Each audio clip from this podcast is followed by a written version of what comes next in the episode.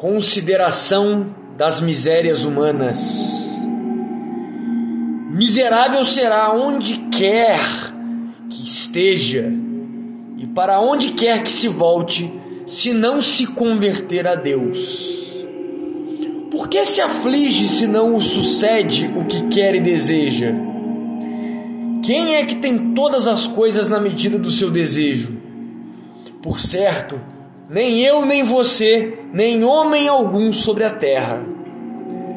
Ninguém vive no mundo sem alguma tribulação ou angústia, ainda que seja rei ou papa. Pois quem é que está melhor? Certamente o que pode padecer alguma coisa por amor de Deus. Dizem muitos fracos e covardes: Olhe que bela vida leva aquele homem como é rico, nobre, poderoso, elevado. Levante, porém, o pensamento aos bens do céu e verá que todos os bens temporais nada são. Sempre incertos, são pesados porque nunca se possuem sem cuidado e temor. Não consiste a felicidade do homem em ter abundância de bens temporais basta-lhe o que é mediano. É verdadeiramente uma miséria a vida sobre a terra. Quanto mais um homem quiser ser espiritual, tanto mais amarga será a vida presente, pois melhor conhece e mais claramente vê os defeitos da corrupção humana. Porque comer, comer, beber, velar, dormir, descansar, trabalhar e estar sujeito às demais necessidades naturais é, na verdade, grande miséria e aflição para o homem devoto, que desejaria estar desatado dos laços do corpo e livre de todo pecado. Muito oprimido se sente o homem interior com as necessidades corporais neste mundo. Por isso, pedia devotamente o profeta a Deus que o livrasse delas, dizendo: Livrai-me, Senhor, de minhas necessidades. Salmos 24, 17. Mas ai dos que não conhecem essa miséria, e ainda mais ai dos que amam esta vida miserável e mortal. Porque alguns há que de tal sorte se abraçam com ela, posto que escassamente tenham o necessário trabalhando ou mendigando, que, se pudessem viver aqui sempre, nada lhes daria do reino de Deus. Ó, oh, insensatos e duros de coração, tão profundamente apegados à terra que de nada gostam senão das coisas carnais. Mas infelizes deles virá tempo em que verão como era vil e sem valor tudo o que amavam os santos de Deus e todos os fiéis amigos de Cristo não atendiam ao que agradava a carne, nem ao que neste mundo brilhava. Mas toda a sua esperança e intenção se dirigiam aos bens eternos. Todo o seu desejo se elevava para as coisas duráveis e invisíveis, para que o amor do visível não os arrastasse a desejar as coisas baixas. Não perca, irmão e irmã, a confiança de aproveitar nas coisas espirituais. Ainda tem tempo e ocasião. Por que quer adiar o seu propósito? Levante-se, comece nesse mesmo instante e diga: agora é tempo de agir, agora é tempo de lutar, agora é tempo próprio para me corrigir. Quando está atribulado e aflito, então é tempo de merecer. Convém que passes por fogo e por água antes que chegues ao lugar do descanso. Salmo 65, 12. Se não se fizer violência, não vencerá o vício. Enquanto estamos neste frágil corpo, não podemos estar sem pecado, nem viver sem fadiga e dor.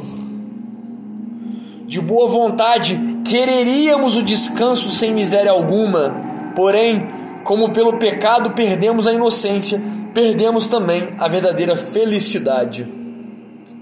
Por isso, é necessário que tenhamos paciência e esperemos a misericórdia de Deus, até que essa maldade se acabe e se destrua a mortalidade pela vida. 2 Coríntios 5:4. Ó, oh, como é grande a fraqueza humana que sempre está inclinada aos vícios. Hoje confessa seus pecados e amanhã torna a cair neles. Agora proponha acautelar-se e daqui a uma hora age como se nada tivesse proposto. Com muita razão devemos nos humilhar e não nos ter em grande conta, pois somos tão frágeis e tão inconstantes. Depressa se perde por descuido o que com muito trabalho e dificultosamente se ganhou pela graça. Que será de nós no fim, se já somos tão fracos no princípio? Ai de nós, se assim queremos buscar o descanso como se já tivéssemos paz e segurança quando em nossa vida não apare aparece ainda sinal de verdadeira santidade. Bem necessário era que ainda fôssemos instruídos outra vez, como dóceis noviços, nos bons costumes, se porventura houvesse esperança de alguma futura emenda e de maior aproveitamento espiritual. Livro a Imitação de Cristo, por Tomás de Kempis. Uma breve e singela reflexão sobre o texto. O homem nascido de mulher vive poucos dias e é oprimido de muitas misérias. Esta é a sorte que nos fez o pecado. Ouve os gemidos de toda a humanidade, cuja figura era Jó, abre aspas, pereço o dia em que nasci e a noite em que se disse, um homem foi concebido. Por que não morri no seio de minha mãe, ou não pereci quando vi ao mundo? Por que me teve ela em seus braços e me criou nos seus peitos? Agora dormirei em silêncio e descansarei em meu sono. Jó 14, 1, 3, 3, 11, 13 mas sobre esta grande miséria se levantava já a aurora de grandíssima esperança.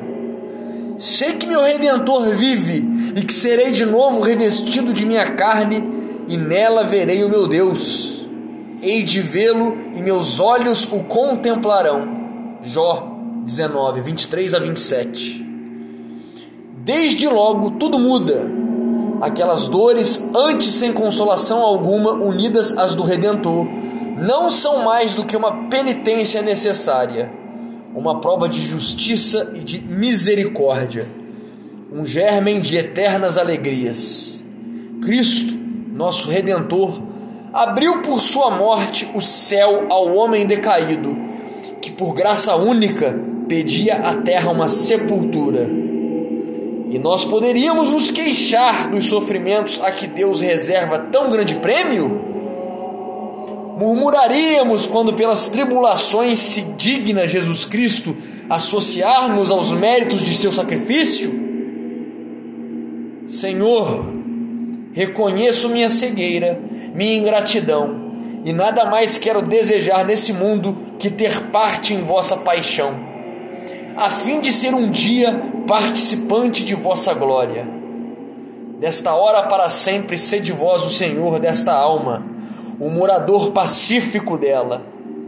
Iluminai meus olhos, meu bom Jesus, para que sempre vejam a suavidade e brandura desse vosso coração. E, preso de vossa formosura, tudo mais não tenha em mim entrada. Que a paz que excede todo o entendimento esteja conosco.